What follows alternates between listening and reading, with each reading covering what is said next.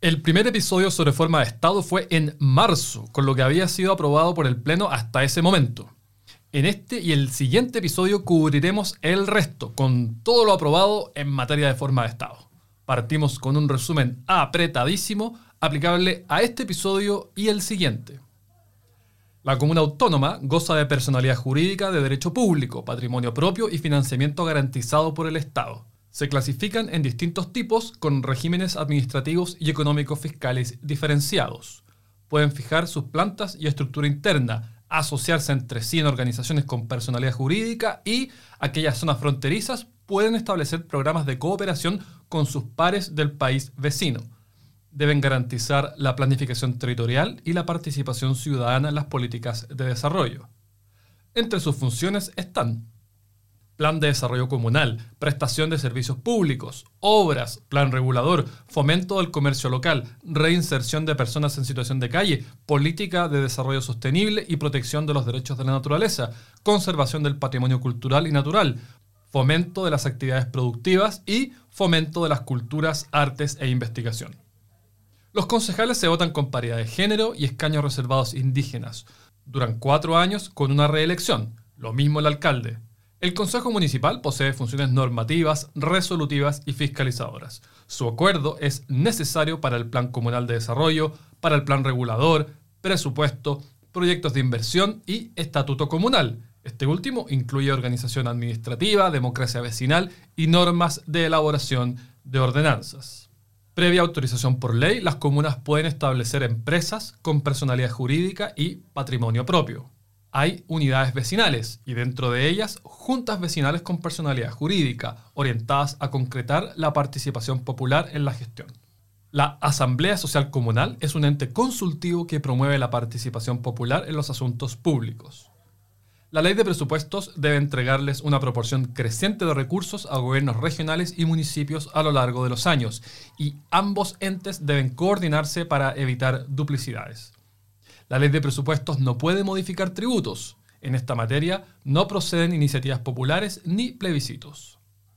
Hay mecanismos para resarcimiento efectivo del patrimonio fiscal de parte de autoridades que incumplan sus obligaciones. El Estado debe proveer servicios públicos universales y de calidad, con coordinación intersectorial. Se ingresa al empleo público mediante un sistema imparcial que privilegia el mérito e idoneidad, salvo cargos de exclusiva confianza establecidos por ley, el desarrollo y la evaluación de desempeño debe respetar el carácter técnico del cargo. La ley establece un sistema de formación, capacitación y perfeccionamiento. El Estado debe destinar recursos para modernizar e incorporar avances tecnológicos para optimizar la provisión de bienes y servicios. El Estado promueve el desarrollo integral de los territorios rurales. El presidente designa representantes regionales de ministerios y servicios. El Estado debe financiar a bomberos, incluyendo cobertura médica por actos de servicio. Las autonomías territoriales indígenas se crean a requerimiento de los interesados. Cuentan con personalidad jurídica de derecho público y patrimonio propio, donde los indígenas ejercen derechos de autonomía. El Estado debe reconocerlas y promoverlas. Se reconoce el maritorio, con regulación normativa específica, división administrativa y principios básicos.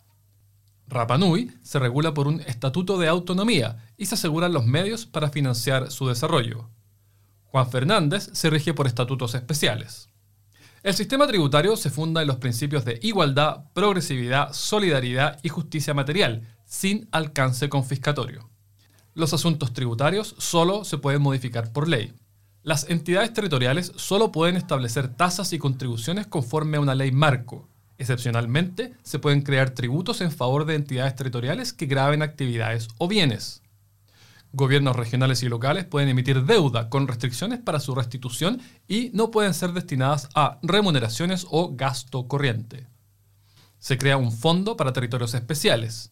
Existe un fondo de compensación para transferir desde entidades con ingresos sobre el promedio a aquellas bajo el promedio y un fondo de estabilización ante fluctuaciones de ingresos el Estado debe transferir a aquellas cuyo ingreso sea inferior a la mitad del promedio.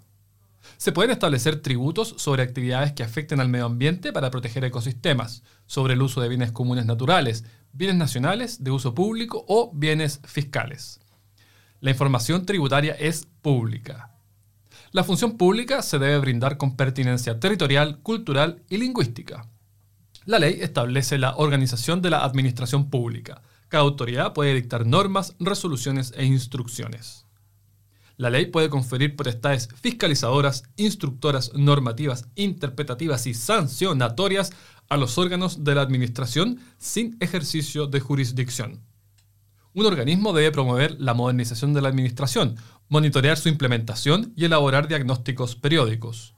Cuenta con un consejo consultivo con usuarios y funcionarios. El gobernador, previo acuerdo de la Asamblea Regional, puede establecer plantas y la estructura interna de la región autónoma. El Estado fomenta mercados locales, ferias libres y circuitos cortos de comercialización, agricultura campesina e indígena, pesca artesanal, entre otros. El Estado debe tomar medidas para prevenir la violencia y superar las desigualdades de mujeres y niñas rurales. Se fomenta la conectividad regional con especial atención a territorios aislados. Entidades territoriales deben establecer planificación territorial vinculante, considerando las cuencas hidrográficas e impacto en las aguas. Se debe asegurar localización de asentamientos y actividades productivas con criterios de conservación y justicia territorial. En cada región debe haber al menos una universidad e institución técnico-profesional estatales. Los dejo ahora con nuestros viejos conocidos, Miriam Enríquez y José Francisco García. Querría pedir una evaluación global sobre el modelo de Estado regional y sus consecuencias, algunas nociones de perspectiva comparada y si acaso esto es un federalismo encubierto. La idea de potenciar la descentralización ha, estado, ha tenido, digamos, mucha fuerza, digamos, me parece que es uno de los, pilares básicos de, la idea de nueva constitución. Pero es también un debate técnico permanente de lo que ha sido nuestro Estado unitario y todos los desafíos que intentó el mundo político, el mundo académico en los últimos años, destacando en particular la Comisión Asesora Presidencial de la Presidenta Bachelet en materia de centralización, 2014 o el 2015, que presentó un informe. Y ese informe es bien importante, porque ese informe me parece que está a la base de la idea de Estado regional en que se avanzó en, una, en un sentido menos, menos intenso, porque a eso le llamaban el estadio unitario descentralizado o el Estado descentralizado. Y ese informe se basa en el modelo de, de, competencias que tiene la Constitución española, que después no fue utilizada ni por el constituyente chileno en una reforma que se hizo importante años después, ni tampoco en la propuesta de la presidenta Bachelet. Pero el modelo español descansaba en la siguiente idea, en que hay competencias originarias para los gobiernos regionales, en que hay competencias compartidas entre el gobierno nacional y gobiernos subnacionales, y hay competencias que pueden ser transferidas desde el nivel central al nivel subnacional. Ese modelo tripartito es lo que la Comisión Bachelet, o que la presidenta Bachelet de descentralización, impulsó, siguiendo el modelo de, de competencias de española. Ahora, ¿Cuál era el desafío de fondo detrás de esto? La apuesta del Quino, digamos, no ganarse el loto en esto. ¿Cómo pasamos de un Estado unitario a una descentralización efectiva sin caer en un modelo federal que ni es propio de nuestra cultura, ni están las condiciones ni económicas, ni, ni, políticas, digamos, ni culturales para implementarlo. Y ahí, ¿dónde mira Chile? España, Francia, Italia, que son como los grandes modelos de estados unitarios en cuyas constituciones, digamos, que ya llevan 40, 50 años, digamos, son más bien parecidas a las del 80, digamos, y en reformas sucesivas trataron de salirse de un Estado unitario centralizador a un modelo que se llamó regional. Pero el punto es que los estados regionales es como el semipresidencialismo, es un modelo híbrido pero que en el fondo descansa en la idea de Estado unitario y no, en, y no Estado federal. Bueno, yo creo que uno de los principalísimos pilares de este cambio constitucional tiene que ver con la mayor descentralización que va a tener el Estado de Chile a nivel territorial. Estos cinco pilares son una inspiración de José Francisco, quien nos ha dicho que vamos a tener estos principalísimos cambios en la nueva constitución que creo que justamente recogen, eh, a mi juicio, un problema severo que tiene que ver con la desigualdad estructural que hay a nivel territorial entre el centro y la periferia. Cuando uno dice el centro y la periferia es la región metropolitana y las otras regiones, las capitales regionales y el resto de las comunas, en fin, eh, con miras a lograr un objetivo que es, como decía José Francisco, la descentralización efectiva. E, esto es el, digamos, el desafío. Y no hay que desconocer que eh, la constitución vigente tuvo muchos momentos de búsqueda de una regionalización, aunque claramente la decisión que toma eh, la Convención Constitucional en esta materia es mucho más decidida y por eso se llega directamente a un Estado regional. Yo no lo calificaría de ninguna manera como un Estado federal encubierto. Creo que el Estado federal tiene otras situaciones que no son propias de lo que quedó plasmado en el borrador de texto constitucional, como por ejemplo que cada una de las regiones tenga una potestad constituyente o que cada una de las regiones tenga una potestad legislativa fuerte. Creo que eso no, se alcanzó a establecer. Me parece muy importante señalarlo porque si no uno va a pensar que esto es como un Estado federal y la verdad que un Estado federal dista bastante de este modelo. Con todo, eh, por supuesto que hay una eh, mayor descentralización y el desafío que va a tener el legislador es montar toda una estructura para poder implementar este Estado regional. Yo creo que eso va a ser probablemente el principal desafío. Y en ese sentido, el cómo se monte ese Estado regional podría seguir distintos derroteros, distintos caminos. Bajo el mismo rótulo, incluso con el diseño que se previó, esto pudiera caminar más a un Estado regional, pero centralizado, al modelo francés, o más a un Estado regional con mayor autonomía aún para las regiones, como es el Estado italiano. Entonces, esto está en el diseño, claramente significa un cambio, supone un cambio, pero eh, no sabemos todavía cómo se va a implementar por el legislador, porque el legislador tiene un rol central en cómo se vayan definiendo las autonomías eh, regionales, comunales. Lo que yo sí veo, que creo que es muy importante destacar, es que se terminó la lógica desde el centro tomando todas las decisiones y las regiones y las comunas simplemente ejecutando, sino que cambia una lógica donde las comunas tienen un rol central, en principio, luego las regiones y luego el nivel nacional. Y eso ya es una aplicación eh, rotunda del principio de subsidiariedad con una lógica territorial. Incluso se crea esta marca de la comuna autónoma. La comuna autónoma, de hecho, las normas transitorias dice va a ser una continuación de las municipalidades. Yo, yo creo que le ponen un nombre, pero las municipalidades también son corporaciones autónomas de derecho público actualmente. Esa es su definición. yo creo que la, la, Miriam acaba de hacer un, tremendo punto. O sea, yo creo que es estructural es la idea de la subsidiariedad competencial. O sea, eso, eso es lo que define, digamos, uno de los principios rectores. Ahora, pero antes eso, una cuestión general.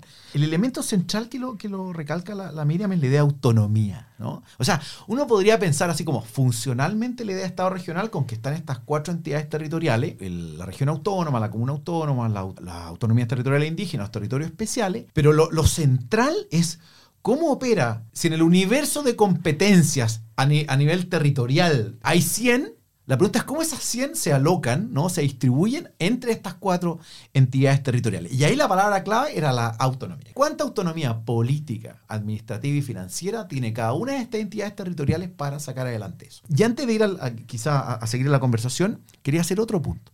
Bueno, de la comuna autónoma, primero una de, inspiración conservadora, ¿no? La ley de comuna autónoma es de Manuel José Raza, de Abdón Cifuentes, es la pelea de los conservadores de 1891 que implementa la ley de comuna autónoma como gran bandera frente a la centralización del presidente de la República. Ya se había pasado el debate, digamos, desde la secularización, las, llamadas leyes, leyes laicas, ¿no? A, volver al debate entre Congreso y presidente que va a terminar con la guerra civil de, 1891.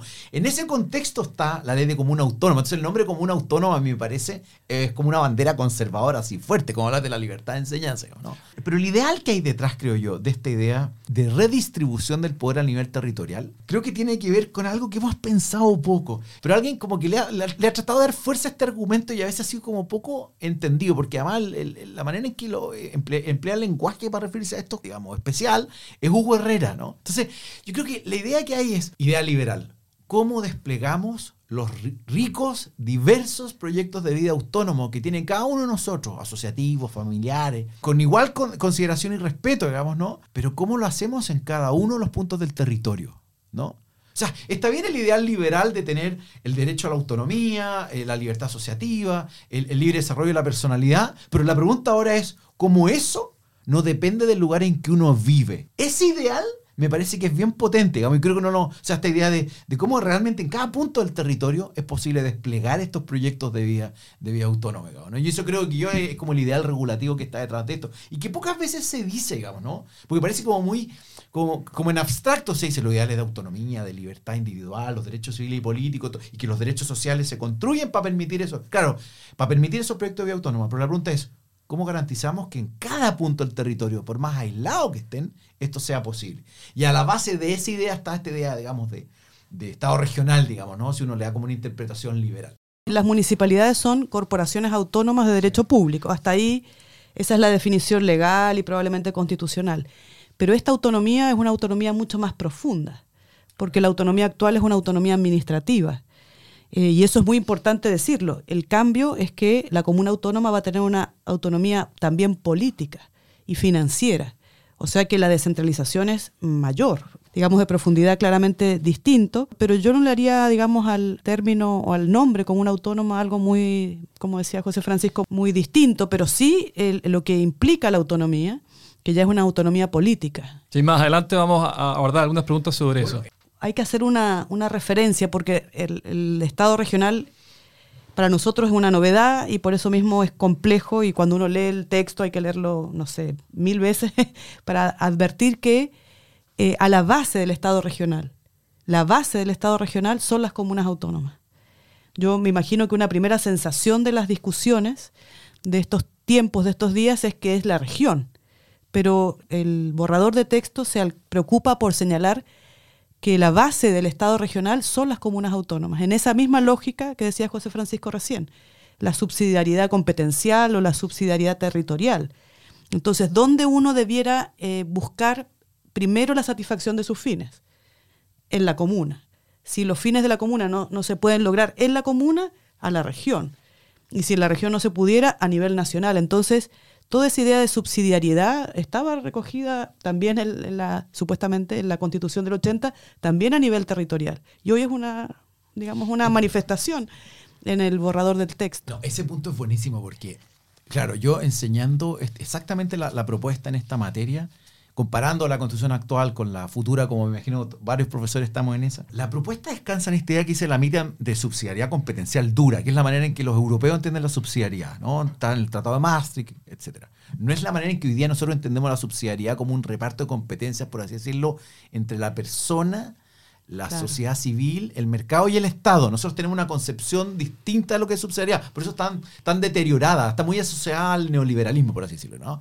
En cambio, la subsidiariedad competencial de distribución territorial del poder es perfectamente entendida en Europa. Esa lógica se trae a la, actual constitución. Ahora, dicho eso, primera idea, digamos, ¿no? que el fondo transmite la, la Miriam. Estamos ante el capítulo y ante la idea más compleja de toda la propuesta constitucional. O sea, realmente esto es lo más complejo técnicamente. Yo creo que es bueno que lo recalquemos. Esto es lo más difícil de implementar. Es lo que en el fondo los expertos internacionales lo están mirando diciendo, oiga, ustedes están importando un modelo de Estado regional que a nosotros, españoles, europeos, franceses, nos ha costado 25, 30 años tratar de implementar. Todavía no lo hacemos bien. Y ustedes creen que redactándolo así sin más, lo van a poder lograr. O sea, esto es lejos lo más complicado y después podemos hablar más adelante del problema de la, implementación, las transitorias y la gradualidad. Y además en paralelo a otras 20 reformas sísmicas. Y 61 también, digamos, ¿no? Y, el programa de gobierno. A mí no me gustan las campañas del terror, pero cuando uno dice, ah, el Transantiago, como claro, cuando se usa el Transantiago, que toda la nueva constitución en Transantiago se debilita la ley de Transantiago, pero donde realmente estamos ante un potencial Transantiago es acá. Entonces, esto tiene, requiere, como decía la Miriam, mucho criterio, la manera en que lo implemente el legislador, la gradualidad más larga, digamos, las expectativas, bajarlas a concho. O sea, yo creo que la reforma procesal penal nos enseñó mucho acerca de buena implementación, el Transantiago nos enseñó mucho acerca de mala implementación. Pero la otra idea importante es la, lo, lo dijo la Miriam muy claramente. Cuando uno lee la Constitución, esta idea de subsidiariedad competencial y que toda la comunidad autónoma, digamos, ¿no? los términos que lo expresó la Miriam, tratemos de entregar toda la mayor competencia y servicios públicos en el autónomo. Pero cuando uno realmente mira el espíritu, creo yo, del capítulo, lo que surge en realidad es que la región autónoma es mm. la principal figura. O sea, hay una idea de subsidiariedad competencial muy fuerte pero realmente el texto apunta, siguiendo la experiencia que se tuvieron a la vista, España, Francia, Italia, que realmente mm. lo que define el modelo es el Estado regional, pero la región autónoma, digamos, ¿no? Entonces ahí hay, como una ambigüedad que es bueno tenerla presente. O sea, pareciera lo que se quiso hacer y lo que realmente aparece en, la Constitución. Ahora, yo creo que es más fácil implementar un modelo de región autónoma que esta idea de tratar de, potenciar a tal nivel, digamos, ¿no? a la, a la comuna autónoma. Ahora, igual hay otras cláusulas que no son las de, entrega de competencia preeminente, creo que la llama la, nueva constitución, a las comunas, porque hay varias cláusulas que permiten retrotraer la posición, o sea, que las comunas autónomas, como sucede hoy día en educación, puedan renacionalizar o, recentralizar algunas de las, de las competencias. En educación es lo que está pasando con la educación pública, por ejemplo, ¿no? desde la escuela públicas municipales hasta hacia estos servicios públicos locales, me parece, de educación, digamos, ¿no? Entonces, se dejan muchas compuertas para que yo pueda primero decirle al gobierno regional, oiga, gobierno regional, usted hágase cargo de estas pegas que yo no puedo hacerme cargo, o derechamente al gobierno, al gobierno central. ¿Por qué? Aquí me callo. ¿Por qué? Porque hay una regla y hay una idea de que no puede depender de la capacidad, que todos sabemos que en algunos mm. casos, o en la mayoría de los casos más bien pobre, de la capacidad del municipio, del gobierno local, de atender el estándar de servicios públicos y de servicios básicos y de derechos fundamentales que esta constitución pretende darle a todos los chilenos en cada punto del territorio. Entonces no puede depender de la capacidad de esos municipios garantizarlo. Y de ahí esta idea entonces de quizás recentralizar o entregarle al Estado regional ciertas cuestiones. Oye, la siguiente pregunta, bueno, está bastante traslapada con lo que hemos conversado ahora, vamos a engarzar de manera bastante automática.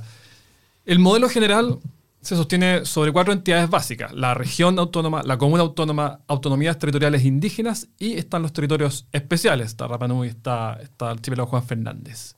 ¿Qué hay aquí de nuevo y, qué va a significar esto en la práctica? Bastante porque en definitiva hay una, división territorial distinta. Por supuesto, lo, lo, que parece más novedoso son las autonomías territoriales indígenas y el espacio constitucional que ocupan los territorios especiales y yo creo que ahí están principalmente las novedades, porque claro, comunas autónomas uno pudiera decir van a ser la continuidad con todos los matices, con todos los énfasis que acabamos de hacer de las municipalidades y las regiones autónomas nuevamente con todos los matices y énfasis que hicimos recién, van a ser los continuadores de los gobiernos regionales, sin perjuicio que cambian los órganos, que, cambian las atribuciones y por supuesto esta descentralización mayor. Las autonomías territoriales indígenas me parece que son una de las novedades más más fuertes a lo que nosotros no estábamos, digamos, habituados y que implican, por ejemplo, eh, la creación de estas autonomías territoriales indígenas como corporaciones de derecho público, con autonomía como tales, con la posibilidad de que los pueblos originarios que habitan en esos territorios puedan ejercer y, desplegar esta libre determinación, pero siempre, y esto es muy importante, me parece a mí destacarlo, resguardando la integridad del Estado. Porque yo lo he escuchado muchísimo y es que esta división territorial contribuye a una secesión o a una, digamos, división en el ámbito del Estado. Y lo que dice la Constitución es que vamos a tener todas estas autonomías, cada una va a tener más competencias que las que estamos habituados, pero eso no significa que se va a erosionar la unidad del Estado. Hay que pensar que un Estado federal sigue siendo un Estado federal, aunque se le reconozca la posibilidad de tener sus propias constituciones, sus propios órganos, en fin, y no está en juego ahí la unidad del Estado. Entonces, a mayor autonomía, la Constitución a su vez resguarda que haya una unidad territorial, que haya una coordinación entre las distintas entidades territoriales, que todo se haga a su vez en el marco de la Constitución y la ley, y por lo tanto eh, creo que estas distinciones no implican descoordinación y tampoco secesión.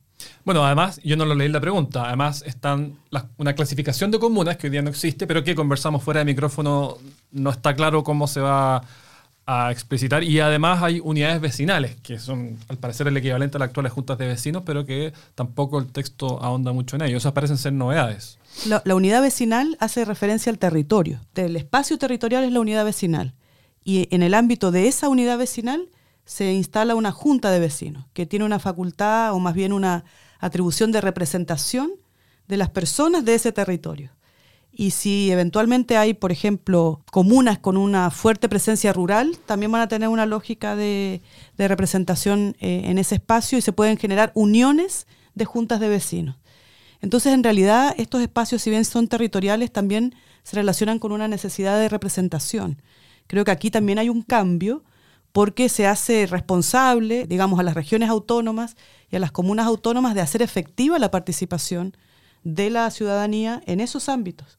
Hoy lo dice la Constitución, pero es muy, digamos, una referencia muy al pasar. En cambio, ahora le pone un acento el borrador de texto constitucional que estas entidades territoriales hagan efectiva la participación popular. Y podemos esperar que tengan más atribuciones que las actuales juntas de vecinos, me imagino. o sea, lo más probable, porque todo el ejercicio de la participación está fortalecido en la Constitución. Entonces, van a aprobar quizás los presupuestos locales, estoy, no sé, estoy hipotetizando, las iniciativas, las consultas pueden tener mucho mayor preponderancia en estos ámbitos. Estoy de acuerdo con la mira, que las autonomías territoriales indígenas son la, gran innovación, también ha generado preocupación sobre el diseño, los límites, etcétera, lo, podemos conversar más adelante, pero eh, eso, claro, es lo más novedoso, digamos, ¿no?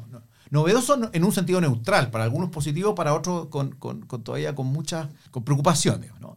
Pero en los límites que, eh, que señalaba la Miriam. O sea, hay varias reglas que apuntan a la, provisión de secesión, a la, unidad e indivisibilidad del territorio. O sea, ese es uno de los grandes pactos. ¿Cómo descentralizo? Pero ¿cómo mantengo vivo el proyecto unitario? O sea, dentro de todo estamos dentro de la familia del Estado unitario y eso no hay que perderlo. O sea, esto no son autorizaciones para generar milicias propias, fuerzas armadas propias. Eso está completamente descartado del mapa eh, de, de la Constitución. Ahora, dicho eso, ¿dónde uno ve cosas más novedosas?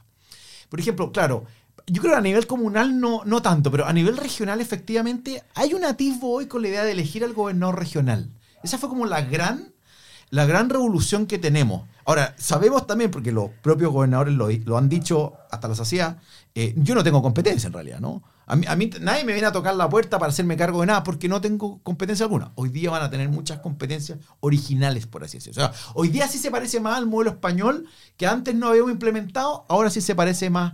Eh, hay un largo listado a la, a la región autónoma que se distribuye, y esto es interesante, y esto es realmente lo más distintivo, creo yo, en este gobierno regional que está compuesto, por un lado, por el gobernador regional, figura que conocemos, aunque hoy día no tiene poderes, pero ahora los va a tener, y la asamblea regional, que reemplaza a los CORE, al, al, al Consejo Regional. Ahora, ese gobierno regional sí pasa a tener una entidad distinta. Yo creo que ahí va a haber un cambio institucional porque efectivamente hay una idea de gobierno. O sea, va a haber entonces autonomía política, financiera y administrativa que en la región uno va a ver un, gobernador pequeño presidente. Antes teníamos al intendente, después teníamos esta lógica del gobernador regional con el delegado presidencial regional, que en la práctica el delegado, el, ex intendente tiene hoy más poder que el gobernador regional, ¿no?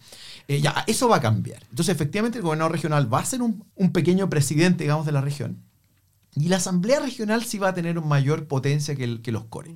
Por sus atribuciones, pero la manera en que está pensado, o sea, va a fiscalizar los actos del gobierno regional. O sea, es como una Cámara de Diputados, digamos, ¿no? Es una asamblea, pero en el fondo tiene una lógica de fiscalizar los actos del gobierno regional. Puede pedirle, puede presentar proyectos de ley o iniciativa de proyectos de ley ante la, la Cámara de las Regiones para que si ellos les parece interesante, ellos como Cámara de las Regiones lo promuevan. En fin, hay una lógica bien distinta. La Asamblea Regional, creo yo, una institución que claro, tiene, nos recuerda como a las viejas asambleas provinciales que, nunca pudieron implementarse en Chile, nunca fueron exitosas. Promesas de la constitución del 28 y de, después de la constitución del 25, digamos, ¿no? Pero hoy día la asamblea regional puede ser más interesante. ¿Y por qué? Y aquí me callo.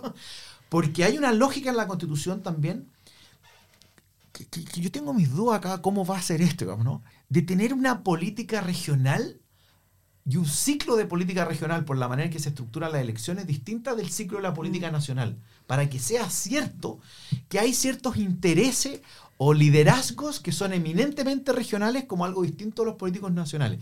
Yo creo que hay algo de eso en la idea de Cámara de las Regiones contra el Senado. O sea, Cámara de las Regiones, algo así como los grandes líderes políticos de la política regional contra estas figuras nacionales que uno encuentra en el Senado, que típicamente se les ven no tan vinculada a la región. Entonces, ¿cómo generamos este ciclo de política regional distinto del ciclo de política nacional? Por lo que hemos aprendido en la experiencia comparada, acá también va a ser importante el rol que tengan los partidos políticos nacionales de meterse en esa política regional, digamos, ¿no? Para darle esta fuerza de, de unidad, de visión de conjunto. Y por otro lado, el rol de la Corte Constitucional, porque va a tener que administrar los conflictos de competencia entre el gobierno central, los gobiernos regionales, entre los gobiernos regionales, entre las entidades territoriales, entre ellas. Pero este es el elemento político que yo quiero destacar. De España hemos aprendido que el Tribunal Constitucional Español es muy diferente con toda esta autonomía, cuando legítimamente están ejerciendo un ámbito, oiga, ya usted tiene potestad para regular materias medioambientales o planificación urbana, bien, pero cuando usted quiere tratar de invadir las competencias del gobierno central, por supuesto, quiere ejercer el derecho de secesión, en ese caso viene un sablazo, digamos, de la Corte Constitucional, Tribunal Constitucional Español, diciendo, no, no, no, no, no se olvide que tenemos un proyecto unitario, ¿no? Este proyecto unitario, el que yo como guardián de la Constitución tengo como principal responsable de cuidar. Y ahí la nueva Corte Constitucional en eso también va a tener un rol, un rol bien importante, digamos, ¿no? En, mantener esas, esas competencias en balance y en equilibrio. Yo creo que José Francisco destaca algo que estaba ausente de la conversación que hemos tenido hasta este momento, porque claro, uno dice esto es un gran cambio, grandísimo cambio, que va a requerir mucho trabajo de implementación y de gradualidad, y que como son competencias que están diferenciadas en distintas entidades u órganos, cómo se concilian, cómo se coordinan, cómo, cómo cuidamos de que ninguna se exceda e intervenga en las competencias del otro. Yo creo que este es el desafío luego ya en la implementación, en la marcha. Y ahí está el Tribunal Constitucional con una competencia que le valió salvarse. La Corte Constitucional eh, surge eh, como un continuador del Tribunal Constitucional porque justamente se justifica para que tenga esta atribución. Con menos atribuciones que antes, en todo caso. No, no, no, esta atribución lo hace un órgano súper, digamos, eh, importante porque va a tener que definir cuando un órgano eh, se extralimita de sus competencias o no cumple las que deba cumplir. Y recordemos que en algún momento se proponía que el control de constitucionalidad y que la justicia constitucional le ejerciera el Poder Judicial. Entonces uno decía, ¿cómo un Estado eh, regional, y ahí estaba toda la discusión sobre el uni o bicameralismo, pudiera existir adecuadamente si es que no hay un órgano que desde afuera quizá del Poder Judicial vele porque se cumplan esas competencias y este reparto de competencias. Y entonces ahí se posiciona una Corte Constitucional y se le atribuyen todas estas, todas estas funciones. Entonces, el papel que va a tener la Corte Constitucional para ir deslindando cómo esto va a funcionar va a ser central. Yo diría que esa va a ser quizá su principal competencia, atendido que eh, las competencias del control de constitucionalidad se limitan, efectivamente se acotan, se restringen, se limitan, pero aquí va a ganar, digamos, una musculatura, una fuerza que, bueno, estará por verse cómo, cómo se desempeña. Claro, por ejemplo, se acaba el control preventivo, pero adquiere a su vez estas otras funciones. Y se nos fue así otro episodio de Estación Convencional. En el próximo rematamos de una vez a este pez gordo que es forma de Estado.